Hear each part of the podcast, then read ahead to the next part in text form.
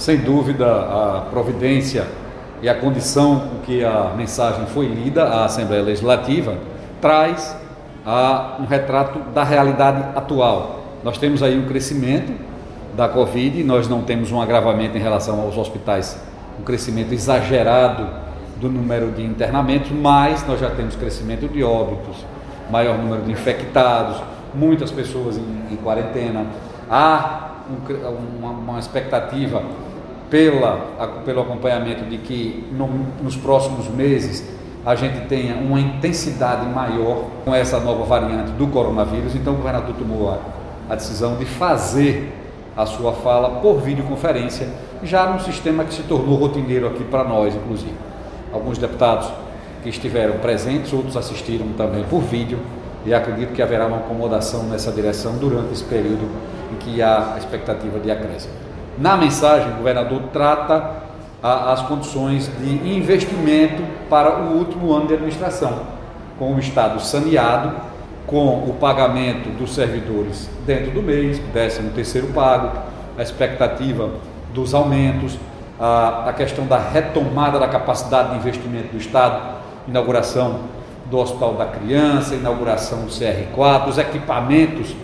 da saúde sendo é, inaugurados e, obviamente, a manutenção da assistência dada durante o período da Covid. Então, a saúde chega apresentando resultados que vão além da pandemia, além dos cuidados que foram tidos. Na área de infraestrutura, o programa Pro Rodovias em pleno andamento, programas e, e ações importantes também, por exemplo, a Orla Sul na capital, investimentos da reabertura do SIC, é, reabertura do centro da Galeria J. Inácio, ou seja, na área que é de infraestrutura, mas que tem reflexo no turismo, que tem reflexo em outras áreas, a questão dos programas de educação, dos investimentos na área da educação, da reforma das escolas e da capacidade da direção das escolas em ter recurso e poder empreender e ser mais ágeis no atendimento às demandas do alunado sergipano. Tudo aquilo que é, veio junto com essa questão da educação. Obviamente, teve que abordar um novo tema, um tema recente agora, dessa semana, que é a questão do aumento do piso dos professores, que foi um aumento dado pelo governo federal, mas cujo reflexo é maior nos estados e municípios do que no governo federal, em função da lei do piso afetar mais a atenção básica né,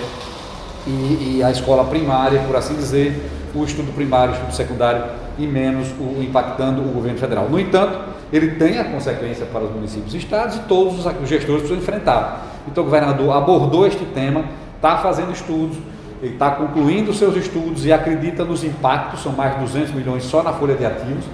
né, para o ano de 2022, tudo isso precisa ser levado em consideração e, e comparado com as expectativas ou não de queda de receita. Então, vê-se essa questão fiscal do Estado em condições de dar é, atendimento aos investimentos e fazer frente às suas despesas com o pessoal, e também aponta na área da educação, na área de saúde, na área de turismo, os projetos futuros para o Estado de Sergipe, com perspectiva de conclusão de obras importantes, inclusive com perspectiva de reinício em outras obras, tanto na DESO, na infraestrutura já com obras iniciadas, para melhoria dos abastecimentos, quanto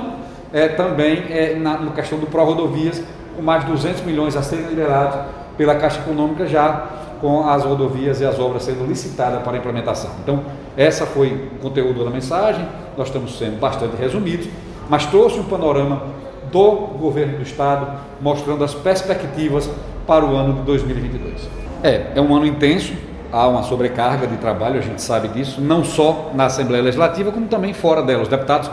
andam muito nas suas bases, né? buscam muito as suas relações com as comunidades. E isso tende a, a, a, dar uma sobrecarga de um modo geral, porque tendo em vista que as sessões já retornaram, nós temos um recesso é, minimizado desde que 2019 que a gente aprovou a redução dos recessos e a gente volta com perspectivas de projetos interessantes e importantes e acredito que até meados deste mês de fevereiro deverá vir também a mensagem com as correções para os servidores, agora já fazendo a adaptação e adequação à questão do novo piso dos professores, tudo isso é, visto. Nós temos é, leis, algumas leis de reestruturação que também estão sendo debatidas, que também estão sendo é, propostas e que, obviamente, virão à Casa Legislativa, que é a Casa do Povo, para que a gente possa burilar, para que a gente possa afinar a redação do texto com os anseios da sociedade e apresentar uma proposta ao povo sergipano né, dentro da expectativa do que eles almejam, do que eles desejam. Entendo que este ano de 2022 deverá seguir as propostas do que aconteceu nos anos anteriores, aqueles projetos que estão em validação, que estão em trânsito, que têm, obviamente, viabilidade legislativa e jurídica, irão seguir a sequência dos demais, tendo a sua aprovação, o seu debate, para que a sociedade possa interagir, participar e acompanhar a, a, os trabalhos desta casa, com vocês apresentando à população sergipana a forma como a gente procede aqui, cada um expondo as suas ideias, os seus pensamentos, defendendo aquilo a que propôs o seu mandato. Eu entendo que 2022 será, como foram os demais anos, um ano produtivo do ponto de vista legislativo. Entendo que essa legislatura contribuiu com muitas coisas. Nós temos ainda, por exemplo, projetos interessantíssimos, importantes. Nós precisamos concluir o zoneamento econômico ecológico do centro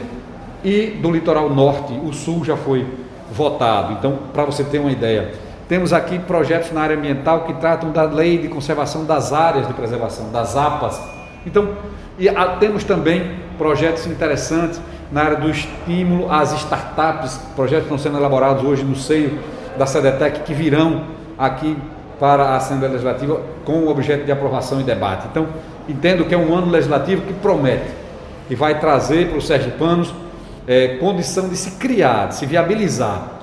o desenvolvimento, a melhoria das condições de saúde, a melhoria da educação, melhoria da infraestrutura, criando um ambiente propício ao governo que vem, desde 2019, apresentando bons resultados,